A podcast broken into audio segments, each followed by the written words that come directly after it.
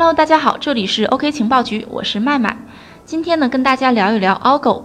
在币圈啊，每每出现一个新概念，总能引起不小的狂欢。从去年的 F 矿交易挖矿到 STO，呃，到 IEO，最近呢又出现了一个新的模式，名叫 Algo。这是最近一个比较火的项目。当然呢，很多人在朋友圈骂啊，因为这两天跌的比较厉害嘛。下面我们就给大家介绍一下这个项目到底是怎么回事儿，它新在哪儿。六月十九号，备受关注的 Algorand 以下简称 Algo 啊，正式上线了。当晚呢，Algo 第一轮荷兰式拍卖结束，从最高十美元开始呢，逐步递减，最终以二点四美金的价格结束拍卖。按照私募价格零点零五美元来算呢，已经上涨了四十八倍。根据媒体消息，本次竞拍累计成交两千五百万枚 Algo 代币，成交金额是六千零四十万美金。竞拍持续时间为三小时三十七分钟。Algo 荷兰式拍卖呢，长达五年，每月两期，一期拍卖两千五百万枚 Algo，月目标呢是五千万 Algo，每年呢是六亿枚 Algo，所以呢，Algo 拍卖总量是三十亿枚。按照 Algo 二点四美元的现价来计算，Algo 目前总市值是七十二亿美金啊，这个市值可以说非常高了，对于加密货币来说。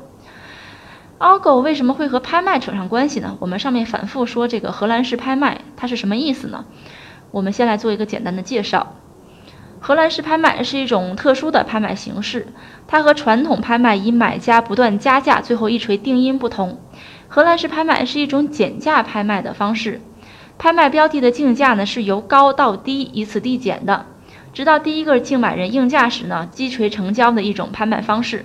通俗来讲，荷兰式拍卖会从非常高的价格开始，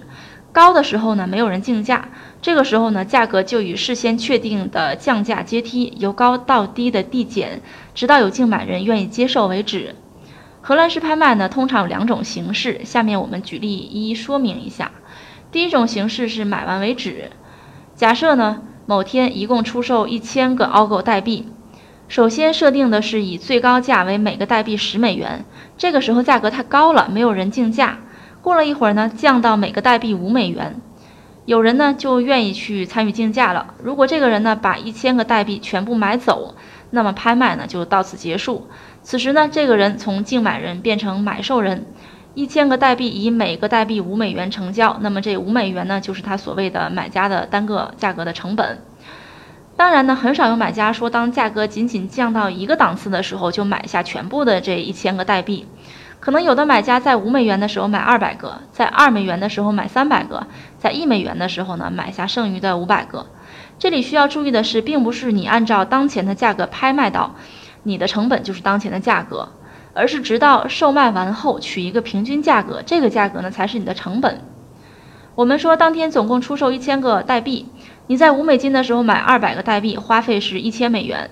又在二美金的时候买下三百个代币，这个时候花费是六百美元。之后呢，又在一美金的时候买五百个代币，这个时候你的花费是五百美元。那么你的平均成本怎么算呢？你的平均成本就是之前花费的那一千美金，加上之后的六百美金，再加上最后的五百美金啊，总共是两千一百美金，除以总共的这一千个代币总数，也就是。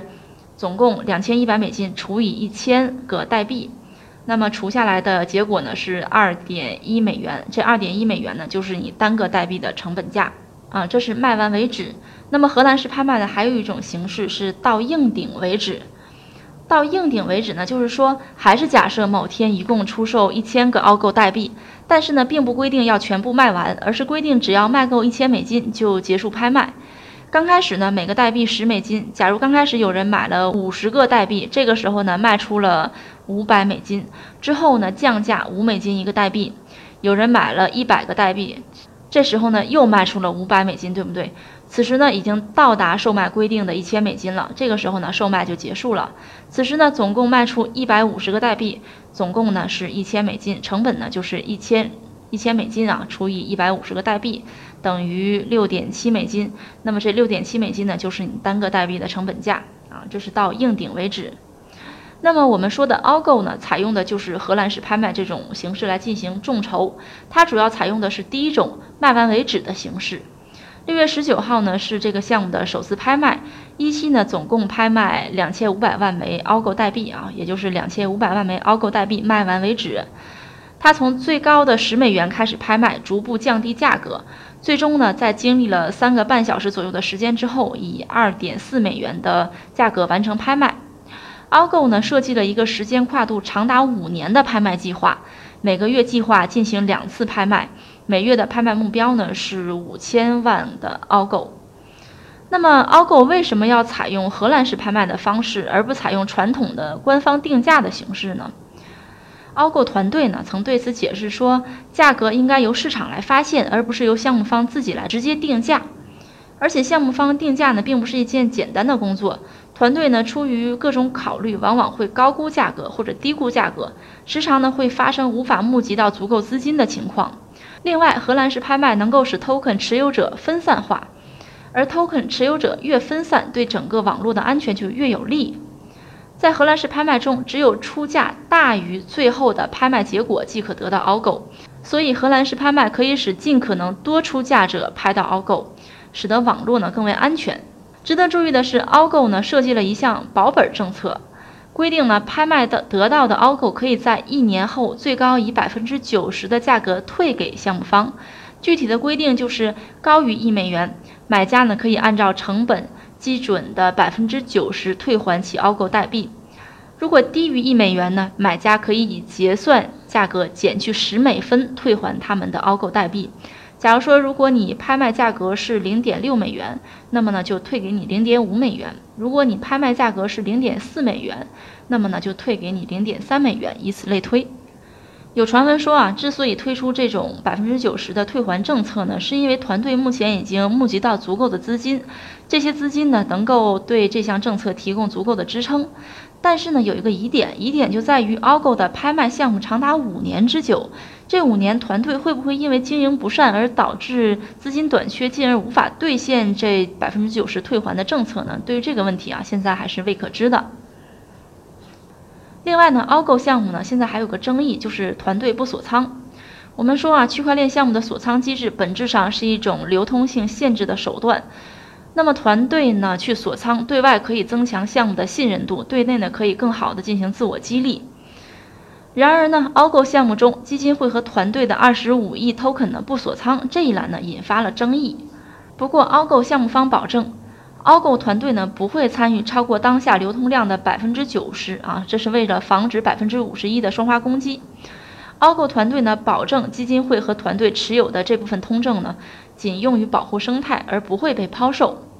a g o 还表示，就算团队和基金会会套现，那么他们会把钱再投入到建设 a g o 的社区上。所以理论上讲呢，这个钱算是复投了自己。关于锁仓这个问题啊，六月九号 a g o 创始人呢又在社交软件上发文啊，说呃对他们如何使用其代币进行了三点澄清回应。第一呢，是 a g o 创始人将长期持有代币不会出售，这一点呢矫正了之前锁仓代币的说法。第二点呢，是创始人使用代币参与共识并协助保护网络，但绝不会代表超过百分之四十九的投票。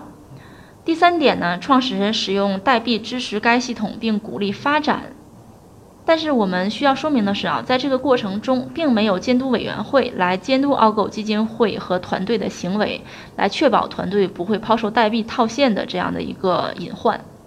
目前啊，凹购的情况不是很乐观啊，已经持续下跌了三天，由最高点的三点三 USDT 跌至一点六三 USDT，累计跌幅呢达到百分之五十多。据说现在已经出现了凹购维权群。